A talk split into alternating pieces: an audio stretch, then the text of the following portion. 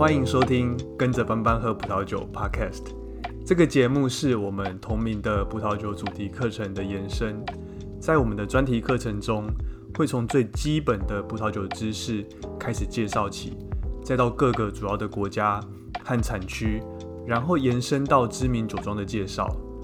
在这个节目中，会听到我们拿一些生活中的范例来验证课程中所介绍的知识。我也会不定时的分享一些很不错的葡萄酒，以及他们背后的故事。不过还是要注意，饮酒过量有害健康。我们品酒不酗酒，喝酒不开车。想要轻松进入葡萄酒世界，提升生活品味的你，也欢迎在 Apple Podcast 或是其他的平台上订阅我们的节目。才不会错过之后的集数哦。Hello，大家好，欢迎收听《跟着班班喝葡萄酒》第三十二集。昨天我们的这个专题刚发表了一篇关于这个白葡萄酒它是怎么样酿成的一篇文章。那在里面呢，我很详细的介绍了这个一支白葡萄酒，它从这个葡萄采收，然后运送到酒庄之后，一直到最后它酿成一瓶酒。的这个过程，那每一个步骤和这个酿酒师他所需要面临的每一个选择，比如说我要不要去做这个所谓的浸皮这样的一个步骤，那葡萄它在这个压完汁之后，我需不需要去做这个静置澄清，然后把一些这个酒渣把它滤掉？那我在做完这个发酵之后，我要不要做二次发酵？那我要不要在这个不锈钢槽或是在这个橡木桶里面去做陈年？这中间要怎么样的选择？它会，它最后其实会影响到一瓶这个白葡萄酒它的风格和口感。那以及呢，什么样的葡萄品种它适合选择什么样的步骤？那我在这个文章里面都有都有一个很详细的介绍。说实话，这个整理资料其实还蛮花时间的。所以，如果有兴趣的听众呢，那我很呃鼓励你们，就是点击我放在这个资讯栏里面的这个文章链接。那我也很推荐可以稍微读一下。那读完之后呢，我相信你会对这个一瓶葡萄酒它是怎么样酿成的有更进一步的了解。但是呢，如果你不想看文章，其实也没有关系，因为我接下来的几集这个 podcast 我都会以这个酿酒的制成作作为我主要的主轴。那我们挑选几支酒来做这个实际的这个范例，来做实际的练习。那我们看看这个课本上他所教的知识，那有没有办法真的实物上应用到这个酿酒师他们的选择中？那我今天挑的这一支，呃，是好事多一支，我觉得 CP 值非常高。它是一支来自勃艮第的夏多内。夏多内，要知道，其实呃，我一般在大卖场我是不太会去买这个勃艮第的酒的。而且我其实通常也都不太会推荐我的朋友或是听众去呃买这个大卖场的勃艮第产区的酒。那最主要的原因当然就是呃，我觉得太容易踩雷了。像这种勃艮第这种，我觉得是稍微我觉得比较像是这种天龙国产区。那便宜的通常都不太会有好货。那如果要找到这个好货的话呢，那通常也都是要找这种比较熟门熟路的行家。我觉得这就好像是呃，不知道大家有没有。嗯，常常在这个信义区，在信义区，你只要如果你只是想要简单吃一个午餐，那通常这个预算没有破百，那我觉得很难找到真正可以这个填饱肚子的一个选择。那我觉得这个勃艮第的葡萄酒，它就真的很像这个天龙国，很像这个信义区一样。那我在大卖场这种，呃，要找到这个五百元以下或是一千元以下这个价位，我要找到这个品质可以信赖的这种好货，我真的觉得是还蛮困难的。那通常呢都是这种踩雷比较多，就像你在信义区，如果你要选大概一百块以内，然后可以吃到东西，呃，要吃得饱的我。觉得可能你去这种 seven 可能会比较快一点。那不过呢，呃，其实呃，回到这个呃勃艮第的酒，其实台湾其实有，我觉得有几家几家这个进口商，那他有进这种价格实惠，而且品质又还不错的这个勃艮第。那里面我最推荐的其实就是这个创潮酒坊。那我发誓这一集绝对没有业配，那单纯只是分享我呃平常买酒的这个管道。所以呢，我今天要的分享的这一支呃白酒就觉得很难得。那我是在这个呃好事多买的。那这支酒呢，它是这个上克劳的珀赛特酒庄。那它二零一九年份的这支夏多内，Divino 上面有三点八颗星。那它在一些典型的这种夏多内的风格上，我觉得都表现的很棒。那重点是呢，它我是在好事多买，那它重点是它只要这个四百四十七块，连五百块都不要都不到。那如果需要一个基准来做比较的话呢，呃，我们在这个第三十集我介绍这个 s a n a s e r a 餐酒搭配的那一集的时候呢，第三支的这个白葡萄酒它也是来自勃艮第，也是使用这个百分之百的 Chardonnay 去酿造的。那它也是在二零一九年份。那猜猜它要多少钱？我在网络上查到，嗯，台北的这个君泰酒藏它有卖，但是呢，它要两千两百块。那当然，我觉得这样比较其实不太公平。那我只是要说，今天我要介绍这支好事多的 s h a d o w n a y 它是真的 CP 值还蛮高的。那我也还蛮推荐我们的听众，有机会的话呢，呃，绝对要试试看。不过呢，呃，其实我在推荐这支酒的时候，我自己也是有点怕怕的。那主要是我其实不太确定它是不是呃符合一般台湾大众的口感。刚好呢，呃，我在今晚上看到了呃一个很知名的这个小资男女红酒笔记本。的这样的一个粉丝页，他公布了这个二零二一年的十大热门酒款。那大部分的消费者好像都还是比较偏好这个比较酸酸甜甜，然后容易喝，呃，单宁比较少的这个酒款。比如说，看到这个第一名是呃，就是好事多那支，就是大家都知道的这个意大利的这个呃呃 Diony 的这支 Moscato。那第二支呢，也是我们之前有介绍过的这个华盛顿的那个呃那个功夫女孩那支 Riesling，那它喝起来都是这种酸酸甜甜的这种口感。简单来说就是呃就是呃梅亚酒啦，就是一般的女孩子都会非常喜欢的。那呃我其实不太确定今天要介绍的这支夏多内的风格，一般人会不会喜欢？不过呢，其实它反正也只要这个四百四十七块，那尝试一下不合口味的话，那我觉得也不会太伤荷包。OK，那我先试着来描述一下，呃，今天这支酒喝起来的感觉。那从呃在喝之前呢，它你可以看到它有很这种很明显的金黄色的这个酒意，那它非常的澄清，我觉得颜色应该算是有一点偏淡。那闻起来呢，它香气还蛮中等的。呃，虽然它不算是奔放，但是我觉得在夏多内里面算是这个香气还蛮足够的。那有一些这种白花香啊、柑橘、凤梨，还有一些些这种酵母的烤面包的香气和这种木质的这种调性。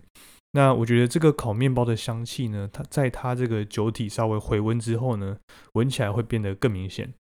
喝起来呢，呃，这支酒呃不甜，那我觉得酸度算是中高。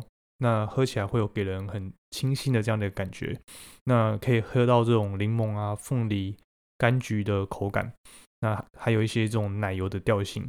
那我觉得它尾韵大概有一些这种不知道从哪来的，会带有一些这种苦苦涩涩的这种感觉。那我自己其实是还蛮喜欢的，因为我觉得这种这是这种大人才懂的苦涩，而且呢，这样的尾韵呢，我觉得也增加了口感上的一些复杂度。那不能说它是那种会让人这种一口接着一口，然后就喝完的这样的一支酒，但是我觉得它很适合，就是慢慢喝，然后慢慢啜饮，细细的去品尝它。尤其是我刚刚提到的这种尾韵带一种苦苦涩涩的感觉，我自己是觉得习惯之后是还蛮迷人的。OK，那在食物的搭配上呢，我当时呃吃的是这个点点心的这个港式饮茶，那我觉得其实还算蛮搭的。就是港点呢有几道菜，其实我觉得它有点油腻。那和这支酒的这种奶油的调性，我觉得，说实话，我觉得它结合还算不错。那适当的酸度呢，我觉得也会让这个口感变得很干净、很清爽的这样的一个感觉。今天这支酒呢，它是来自于这个波塞特集团底下的尚克劳的波塞特酒庄。那说实话，其实我之前呃没有听过这个酒庄，那一查之后呢，才发现。啊，其实不得了，这个波波塞特集团呢，它大有来头。它其实是这个法国第三大的葡萄酒的公司。那在美国也有好几家酒庄。其实算一下，它现在全世界呃，在各各个不同的这个著名的葡萄酒产区，算起来大概有三十几个呃酒庄。所以其实是还蛮大的一个葡萄酒的一个集团。那尚克劳的波塞特酒庄呢，它其实从呃西元一九六一年就开始做酿酒了。那第二，他的第二代，呃，上查尔斯波塞特，那比起在这个呃酒庄酿酒，他其实更有商业的头脑。那他其实是一个呃企业家，那所以呢，他其实也把比较多的心思，呃，放在发展波塞特集团上面。酒庄酿酒事业呢，反而在这个二两两千年的初期，他就交接给当时的这个年轻的酿酒师，叫做呃格里高利巴特利亚。那因为这个名字实在太难太难念了，那我就把这位酿酒师的呃，我们把他叫做小格好了。OK，那小格他在接手了这个上克劳的波塞特酒庄之后呢，他让这个酒庄生产的酒风格，嗯，其实改变蛮多的。他们从原本是以这种收购已经酿好的葡萄酒，然后做贴标贩卖的这样的一个比较商业导向，变成是酒庄自己去做酿酒，然后对品质也有比较好的控管。变成了一个精品的酒庄。那在那，所以在那之后呢，这个上克劳的波塞特酒庄，他们生产的酒，它的品质也变得比较精致，变得比较会去重视这个勃艮第当地的这种风土的特色，而不是去酿这种比较便宜、比较商业大众的酒款为主。好，那我们就来到了我们今天这一集的这个重点，想象一下。就是如果你是这个酿酒师，如果你是这个我们的小格，那你会打算怎么样去酿这一支白葡萄酒，才可以酿出我们刚刚喝到的这样的一个风格和这样的一个特色？好，那我们其实可以打开这个。呃，我们的文章这个白葡萄酒是如何酿成的这篇文章，那里面呢其实有一个流程图，那我们可以一步一步来做这个思考。那当然，文章的连接我会我也会放在我们的资讯栏，所以你可以看着图，我们把自己当做是小格，然后呢，我们想象如果我们是他的话，我们会怎么做？好，那首先我们要知道的是呢，呃，我们今天要酿的这个葡萄品种它是夏多内，那夏多内呢，它是一种我们把它叫做这种非芳香型的葡萄。所以呢，第一步当然是我们会先把这个葡萄园里面的葡萄，这个手工采收下来这个夏多内葡萄，我们把它送到这个酒庄。那整串的葡萄，我们会先去做这个去梗这样的一个程序，那避免葡萄梗它会在酒里面添加一些呃，我们会觉得比较不好的味道。那去梗之后的葡萄呢，我们第一个决定。就是我们要决定是不是要做浸皮。那浸皮是什么呢？浸皮呢，它是呃把这个呃挤出来这个葡萄汁和这个葡萄皮，就是浸稍微自己呃就是浸泡一段时间。那浸皮这个步骤呢，它可以增加酒的香气和这个口感。毕竟呢，其实我们呃会知道这个葡萄酒的风格，通常它其实是从这个葡萄皮来的。葡萄它自己的本身的果肉，它其实里面大概都是只有水分啊糖。和一些酸度，所以呢，浸皮这个步骤它可以增加这个，它虽然它会增加这个葡萄汁氧化的风险，但是呢，它也可以添帮葡萄呃让帮呃让这个葡萄汁它可以呃增加一些从来自葡萄皮的这样一个风味。OK，但是呢，如果我是小格的话，我应该会选择不去做净皮。那甚至我可能也不去做这个破皮的这样的一个步骤，就是不会把这个葡萄压迫，让这个汁液流出来，不去做个不去做这个破破皮了，而是呢，我就直接把这个呃这个葡萄，就是一颗一颗这种的葡萄，我就直接拿去做压汁了。压汁就是就是榨汁，就是把它那个葡萄汁榨出来。那我觉得最主要原因是因为我我不想要冒这个呃这个葡萄它会氧化的这样的一个风险，所以就直接拿去榨汁。好，那榨完之后呢？压完汁之后呢？那当然我会先做这个澄清的这样一个动作，把这个葡萄汁里面的一些杂质先把它滤掉。那当然这样的考量就是怕它会影响到最后酿出来的这个酒的口感。那之后呢？呃，就是澄清完之后呢，我呃我们下一步就是会把这样的葡萄汁把它呃转去这个不锈钢槽里面去做酒精发酵。那这时候我们想象，如果我们是小格的话，我们会怎么做？小格呢，它毕竟是这个勃艮第的酿酒师。那就算是今天这一款比较便宜的这样的一个酒款，我觉得呢，他对这个酿酒的手法还是会有一定的坚持。所以呢，在酵在这个在呃酒精发酵的时候呢，通常你要选择你要用这个野生的天然酵母，还是要用这种实验室培养的人工的这种培养酵母？那我觉得呢。小格他会用这个野生酵母，而不是用培养的酵母来做发酵。因呃，那因为呢，我们有喝到这个典型的夏多内才会有的这样一个奶油的香气，所以呢，我觉得这支酒应该是有做呃这个二次发酵。那什么是二次发酵呢？所谓的二次发酵就是呃，我把这个刺比较刺激这样苹果酸转成比较这种柔和的乳酸。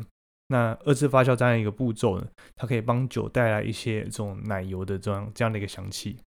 那发酵完之后呢，呃，我们会先把这个酒渣把它去除掉，然后呢，把酒转移到这个橡木桶里面。那我觉得这支酒就像我刚最前面在描述的，有喝到这种蛮明显的这样一个奶油的口感。所以呢，我觉得应该就是来自于一部分啊，应该就是来自于这个呃，在橡木桶里面陈年所所产生的。而且呢，嗯，我觉得这个毕竟小格他是勃艮第的酿酒师，那他有他一定他的自尊，所以呢，我觉得小格他不会选择呃使用这种木条啊或木屑这种比较廉价的手法来帮酒增加这个风味。但是呢，呃，毕竟是白葡萄酒。所以呢，我觉得他应该还是会使用橡木桶来帮这呃这瓶酒呃呃这批酒做这个陈年几个月，而不是呢使用这种新的橡木桶。那我也猜测这个小格他还是在这个橡木桶里面，他还是有去做这个搅泥呃这道手续。那毕竟喝起来，我觉得这支酒的口感还算是蛮丰富的。好，那这边还是帮这个听众复习一下。什么是搅泥？OK，在讲搅泥之前，要先知道这个酒酒渣。酒渣呢是这个发酵完之后，这个酵母的尸体，那就沉淀在这个呃发酵完之后的这个葡萄酒里面。那它可以帮酒带来一些这种烘焙制品的香气，和一点点的这样我们叫做这个我们称之为这个 savory 的这样一个口感。那如果呢想要这个酒渣的香气，那我就会呃先让这把这个酒渣放在呃桶里面。和这个刚酿好的葡萄酒稍微浸泡一下。那如果我们要做到极致的话呢，我们就会把这个沉淀的酒渣也把它搅动起来。那这个步骤呢，我们就把它叫做搅泥。OK，那我相信这个小格他在装瓶之前，他应该还是有对这个酒做所谓的澄清和过滤这样的两个步骤。毕竟呢，呃，这支酒看起来它的颜色清澈到不行。那过滤的这个步骤，我觉得小葛应该是算是做的蛮彻底的。好，那接下来其实我们可以看一下，所以呃，到这到这个步骤呢，其实呃，整个酿酒的制程就算结束了。所以呢，接下来呢，我们可以来看一下这个答案，以及我们对这个小葛他在呃这个酿酒的过程中所呃所做这些选择的这种猜测是不是正确的。好，那其实，在酒庄的官网上呢，有描述他们酿造这支酒的方式。那我也简单条列几个他们描述的重点。好，那他说呢，呃，第一个是这个采收的期间是在二零一九年的九月九月十日到九月十五日之间。那全程采收都是使用这个手工采收。那手工采收完之后呢，整串葡萄他们会拿去榨汁，榨汁这个过程大概会花他们二点五个小时。所以呢。他们的确是没有没有做呃浸皮这个步骤，而且呢，不但没有浸皮，他连去梗这个手续都没有做，就直接整串葡萄拿去做榨汁了。那这也表示呢，它在榨汁的这样的一个方式呢，它要再更温柔一点点，避免说这种呃，如果你压迫这个葡萄皮之后，你压到这个纸的话，那会让这个整个葡萄汁里面。掺有一些这种葡萄籽的这种带苦的这样的一个味道，那这是一般人会不太喜欢的。所以呢，这也表示说，它整串拿去做榨汁，那它榨汁的方式应该会蛮温柔的。好，那榨完汁之后呢，得到这个葡萄汁，那从它网站上可以看到说，他们发酵的时候，它把温度控制在十二度 C。那这个温度其实我刚没有去想到，但是呢，这个温度在和课本上提到这个十二度到二十二度之间。是还蛮吻合的，而且呢，它是尽量把它维持在这个最低标的温度，那希望可以酿出这支酒它比较原始的这样一个风格。那发酵的时候呢，从这个网站上网网站上其实可以看得到，小格它是使用这个野生酵母，那这和我们刚刚其实猜的是一样的。好，那发酵完之后呢，他们就直接马上立刻把这个葡萄酒液直接转移到这个橡木桶。所以呢，小格他其实他选择不会对这个刚发酵好的这个酒去做澄清和去渣，他甚至有说要保留最多的酵母残渣，然后呢，在这个橡木桶里面做八个月的陈年。那另外一个我猜错的这个部分呢是，嗯，小格他的确是有让这个酒渣在这个桶里面和酒浸泡一段时间，但是呢，在这个橡木桶里面去做陈年的时候呢。它其实并没有做这个搅泥的这个这呃这个手续。然后呢，小格他其实也选择呃让这个百分之十新酿出来的酒在法国的新橡木桶里面去做陈年。那这也是我刚刚猜错的部分。我以为呢，它只使用这个橡木桶啊，对不起，只使用这个旧的橡木桶。那但是其实呢，它有这个百分之十的这个新酿出来的酒是在这个法国的新橡木桶里面去做陈年的。最后呢，在装瓶之前，小格他也的确有对酒做这个精致和澄清的这两道工序。那这和我们猜的是一样的。好，那这一瓶二零一九年份的酒呢，它是在二零二零年的七月去做装瓶。最后呢，如果你也是像我这样子一步一步的推理下来，那猜猜看这个小格他酿酒的每个步骤，他做了怎么样的选择？那不晓得你猜对猜对了多少？那我自己是觉得这样的推理，然后还蛮有趣的。那他对这个葡萄酒酿酒的制成，我觉得又有更深入的了解。那接下来呢，我们应该还会再找其他几个酒款来做练习。如果你喜欢这节内容呢，那我也欢迎呃欢迎你在这个 Apple Podcast 留言，或是透过 Instagram 来私讯我们。有时候这个收到听众的讯息，会带给我还蛮大的鼓舞，或是对我们的节目有任何的建议呢，也都欢迎跟我们说。最后呢，当然也希望听众可以呃来阅读一下我们呃整理和撰写的这个文章。那这个文章呢，可以透过资讯连接，嗯，可以找得到。我是觉得这对了解整个葡萄酒知识有兴趣的听众会是蛮有帮助的。那今天就先这样子，我们下集见，拜拜。